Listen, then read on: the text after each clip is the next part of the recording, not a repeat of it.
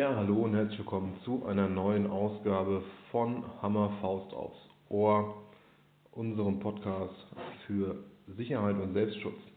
Ähm, heute wollen wir mal das Thema Messerabwehr, Messerangriffe etc. pp. behandeln und da einfach mal ein bisschen drüber aufklären. Das Ding ist nämlich, viele kommen an und äh, sind entweder der Überzeugung, dass sie so, ein, so eine Messersache vollkommen locker handeln, indem sie einem einfach auf die Schnauze hauen und Viele sagen aber auch, wenn ich mit einem Messer angegriffen werde, werde ich sterben, bin ich tot. Unsere Auffassung und unsere Ansicht, was das anbelangt, liegt irgendwo dazwischen, in der Mitte, nämlich, wenn ihr mit einem Messer angegriffen werdet, werdet ihr verletzt.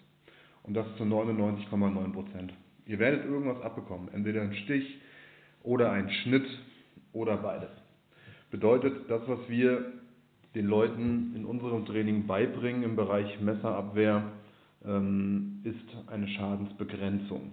Heißt, die Techniken, die wir trainieren, sorgen nicht dazu oder führen nicht dazu, dass ähm, euch gar nichts mehr passiert und ihr das Ganze irgendwie unbeschadet übersteht, sondern sie sollen dazu führen, dass ihr überlebt. Und ähm, wichtig ist halt auch, was man dazu sagen muss, ist, wir unterscheiden in unserem Training zwischen zwei Dingen, einmal einer Messerbedrohung und einmal einem Messerangriff. Messerbedrohung bedeutet, es kommt jemand, hält euch vielleicht das Messer an die Kehle, an den Hals, an den Bauch oder sonst irgendwo hin und möchte was von euch. Die Frage, die ich mir in so einer Situation stellen muss, ist, lohnt es sich jetzt darum zu kämpfen und vielleicht zu sterben?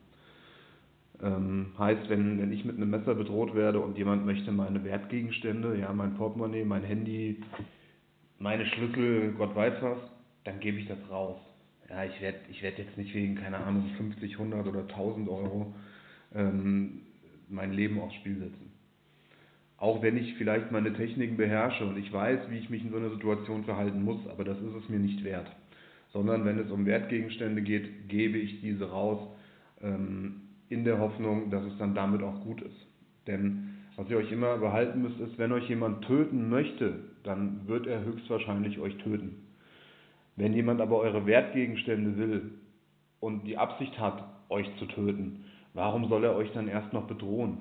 Ja, wenn ich die Absicht habe, jemanden zu töten, um mir seine Wertgegenstände zu holen, dann halte ich euch nicht das Messer an den Hals und sage, ey, gib mir deine Kohle, sondern dann äh, schleiche ich mich vielleicht von hinten an dich ran, steche dir 200 Mal ins Kreuz, schneide dir die Kehle auf und klau dir dann deine Sachen.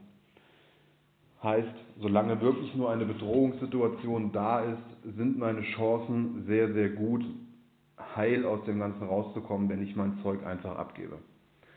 Wenn es jetzt natürlich darum geht, ähm, dass derjenige nicht irgendwelche Wertgegenstände möchte, sondern meinen Körper will, dann ähm, ist das eine Entscheidung, wo ich es vollkommen verstehen kann, wenn derjenige sagt, nein, darum kämpfe ich.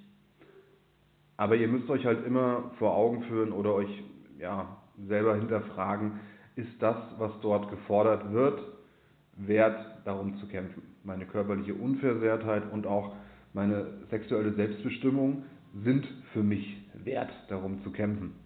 Wertgegenstände eben nicht, die gebe ich ab. Das wäre die Messerbedrohung. Wenn ich eben einen Messerangriff habe, wo eben jemand ein Messer zieht und anfängt zu stechen und zu schneiden, ähm, ja, da ist nichts mehr mit Wertgegenstände rausgehen, sondern da wird gekämpft. Da muss ich kämpfen. Und ähm, ja, unser Training zielt auch so ein bisschen auf eine gewisse Sensibilisierung dahingehend ab, dass wir eben unsere Schüler an die Wand stellen und einfach 20, 30, 40 Mal mit natürlich einem Gummimesser auf die einstechen. Und die sollen ruhig versuchen, das zu blocken. Und sie werden es nicht jedes Mal schaffen, sondern sie werden einiges an Stichen abbekommen. Aber auch eben mit dieser Negativerfahrung ähm, muss man lernen, umzugehen und trotzdem weiterzumachen. Denn was wir schon immer im Training gesehen haben, bevor wir eben angefangen haben, auf diese Art und Weise zu trainieren, ist, dass ähm, die Leute die Technik üben, wie man eben den, so einen Messerangriff abwehrt und wie man dann weiterarbeitet. Ähm, und ja, das beim ersten Mal vielleicht noch gut schaffen, beim zweiten Mal gut schaffen und plötzlich beim dritten Mal geht der Stich aber durch und sie kriegen ihn ab und die Leute brechen einfach ab. Ja, weil klar, das ist eine Übungskünstlichkeit. Und ähm, die Leute sagen dann, ah, die Technik hat nicht funktioniert, greif mich nochmal an, mach nochmal von vorne. Das ist aber nicht Sinn der Sache, denn alles, was wir an Bewegungsabläufen und auch an Verhaltensmustern im Training trainieren, wollen wir automatisieren. Und wenn ich mir jedes Mal irgendwie nach einem erfolgten Stich antrainiere, aufzuhören und wieder von vorne anzufangen, ähm, kann es mir durchaus passieren, dass ich auch dieses Verhalten automatisiere. Es gibt da eine ganz, ganz schöne Geschichte. Vor zig Jahren gab es mal ein Überwachungsvideo aus Kanada, wo ein kanadischer Mountie, ein, ein Polizist, ähm, in eine Tankstelle kommt, die gerade überfallen wird. Und dieser Mountie kommt eben rein. Ähm, der Täter steht an der Kasse mit dem Rücken zum Mountie und äh, hält eben eine Schusswaffe auf den Kassierer. Und der Mountie checkt das erst gar nicht und steht dann plötzlich hinter dem Täter. Der Täter dreht sich rum und bedroht natürlich jetzt diesen kanadischen Polizisten mit der Schusswaffe. Und ähm, der Mountie macht es sehr, sehr geil und entwaffnet diesen Täter. Und plötzlich sieht man auf der Überwachungskamera, wie der Mountie dem Täter die Waffe zurückgibt. Der Täter nimmt die Waffe, drückt ab, trifft den Mountie in der Schulter und er schafft es aber nochmals, diesen Täter zu entwaffnen. Und die Frage stellt sich natürlich, warum gibt dieser Trottel die Schusswaffe zurück? Und der Grund dafür ist schlicht und ergreifend der, und das hat er dann später auch ähm, in einem Interview mal gesagt, er hat es sich so angewöhnt. Er hat zigtausend Mal diese Schusswaffenentwaffnung trainiert und hat jedes Mal nach erfolgter Entwaffnung die Schusswaffe an seinen Trainingspartner zurückgegeben. Und genau das ist dann auch im Ernstfall passiert. Er hat automatisiert, wie die Entwaffnung funktioniert. Er hat aber leider Gottes auch automatisiert, die Schusswaffe dann wieder zurückzugeben. Und ähm, deswegen diese Verhaltensmuster und diese Abläufe, wenn die erstmal drin sind, ist es schwer, die wieder rauszubekommen. Und deswegen, wie gesagt, wir haben festgestellt, dass eben die Leute bei uns im Training einen Stich abbekommen und sagen, ah, hat nicht geklappt, nochmal von vorne. Wir wollen aber, dass die Leute eben auch nach erfolgtem Stich so lange weiter kämpfen, bis die Situation zu ihren Gunsten geklärt ist. Und ob das dann ein Stich ist oder ob das 20 Stiche sind, es spielt keine Rolle. Die sollen so lange weitermachen, bis sie die Situation geklärt haben. Und deswegen stellen wir die auch mal an die Wand und stechen denen zu, damit äh, stechen eben dann häufig zu, damit sie eben merken, zumindest für unser Training, okay, dritter Stich, vierter Stich, fünfter Stich, sechster Stich, siebter Stich, ich stehe noch und ich kann immer noch kämpfen. Und damit eben nicht dieser Gedanke aufkommt, ich bin getroffen, jetzt ist alles vorbei. Denn auch die Realität zeigt, dass ihr nach einem erfolgten Messerstich, es kommt natürlich ganz darauf an, wo ich getroffen werde. Ähm, wenn ich einen Stich direkt ins Herz bekomme, ist da relativ zügig der Käse gegessen. Aber die Realität zeigt einfach, dass ihr auch nach einem erfolgten Messerstich noch in der Lage seid zu kämpfen. Denn oftmals erkennt ihr gar nicht, dass es ein Messerstich ist, denn dieser Stich fühlt sich im ersten Moment an wie ein Schlag. Ja, das ist nicht ich bekomme was ab und merke direkt, oh, das war ein Messer, ich falle jetzt tot um. Sondern ihr merkt nur, bam, Aufschlag, irgendwas war da, wahrscheinlich ein Schlag und wir müssen dann in der Lage sein, weiterzumachen. Und ähm, ich habe mich da vor ein paar Monaten so drüber aufgeregt, als mir, ähm, als mich jemand unter einem Facebook-Video, glaube ich, verlinkt hatte, wo eben ein, ja, Selbstverteidigungstrainer angeblich, aber für mich ist das ein reiner Kampfkünstler, eben diese Aussage getroffen hat, dass ihr nach einem Messerangriff, nach einem erfolgten Stich und einem erfolgten Treffer nicht mehr in der Lage seid zu kämpfen. Das ist totaler Bullshit. Dafür gibt es auch mehr als genug Überwachungsvideos, die eben zeigen, dass Leute selbst mit einem Messer im Kopf, im Schädel noch weiter gekämpft haben und eben nicht umgegangen sind. Ja, wie gesagt, es kommt natürlich darauf an, wo ihr getroffen werdet, ähm, aber in den meisten Fällen seid ihr natürlich noch in der Lage weiterzukämpfen und ihr müsst weiterkämpfen. Ja. Was wir beim Thema Messerabwehr eben machen, ist folgendes. Wir arbeiten hier, ich weiß gar nicht, ob das Prinzip äh, von Lee Morrison selber kommt oder ob das vorher schon jemand anderes entwickelt hat, aber wir arbeiten einfach nach den drei E's. Ähm, das ist zum ersten Escape, zum zweiten Equalize und zum dritten Eliminate. Ja, also flüchten oder einen Gleichstand herbeiführen und eben den Gegner vernichten, eliminieren, wie auch immer. Ähm, lustigerweise, Tobias Brodalla hat das in seinem ähm, Podcast als CCC, glaube ich, ähm, betitelt. Also ist nicht dasselbe wie unser EEE, e, sondern die trainieren nach einem CCC. Ähm, ich komme aber nicht mehr drauf, was es war. Es war, ähm, ja, keine Ahnung. Hört sich einfach an, guter Podcast. Ähm, wir haben eben die drei E's, Escape, Equalize oder Elimin äh, Eliminate. Ähm, heißt, wenn wir natürlich sehen, da kommt jemand auf uns zu, aggressiv und derjenige hat ein Messer in der Hand, dann bleibe ich nicht stehen, sondern ich nehme die Füße in die Hand und renne. Ist das aber nicht gegeben, ich kann vielleicht nicht wegrennen, weil ich irgendwo in der Ecke stehe oder das Ganze ist vielleicht äh, in einem Club und ja, zwischen mir und der Tür ist nun mal dieser Angreifer, dann versuche ich eine gewisse Gleichheit herzustellen. Entweder indem ich selber ein Messer ziehe, ja, ganz offensichtlicher Gleichstand, eins gegen eins, aber Quatsch, wenn der andere besser mit dem Messer ist als ich. Ähm, oder indem ich mir zum Beispiel einen Stuhl nehme. Ja, indem ich mir einen Stuhl nehme, was einfach Distanz schafft zwischen mir und meinem Gegenüber. Also ich ähm, stelle eine gewisse Gleichheit her, weil ich kann mit dem Stuhl kämpfen und kann dadurch verhindern, dass er eben nah mich rankommt. Nur als Beispiel. Und äh, im letzten Schritt, dem letzten E, Eliminate, eben ich kämpfe so lange, wenn ich nicht flüchten kann, bis eben mein Gegner eliminiert oder eben die Bedrohung eliminiert ist. Das muss jetzt nicht bedeuten, dass mein Gegenüber tot ist, weil ich ihn mit dem Stuhl oder mit seinem eigenen Messer getötet habe, sondern so lange, bis eben die Möglichkeit für eine sichere Flucht da ist. Das ist das Konzept, wonach wir trainieren. Ja, die drei E's. Ähm, aber was ebenfalls dazugehört zum Thema Messer oder Messerabwehr und auch Messerbedrohung, ist, dass ihr einfach trainiert und auch lernt, wie ihr im Notfall Schnitt- und Stichwunden selbstständig verarzten könnt.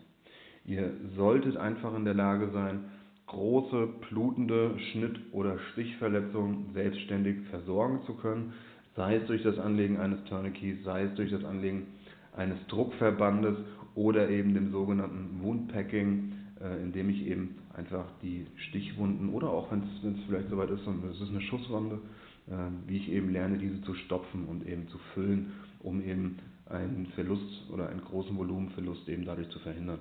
Das gehört einfach mit dazu. Was zu unserem Training nicht dazu gehört, ist der Einsatz eines Messers. Ja, wie ich nämlich selber das Messer ziehe und wie ich eben selber das Messer einsetze. Ähm, ich muss kurz was von meinem leckeren Isolite Grapefruit Zitrusgetränk trinken, denn ihr hört es vielleicht, halte ich ein bisschen trocken. Deswegen habe ich gerade so komisch gequietscht. Einen Moment.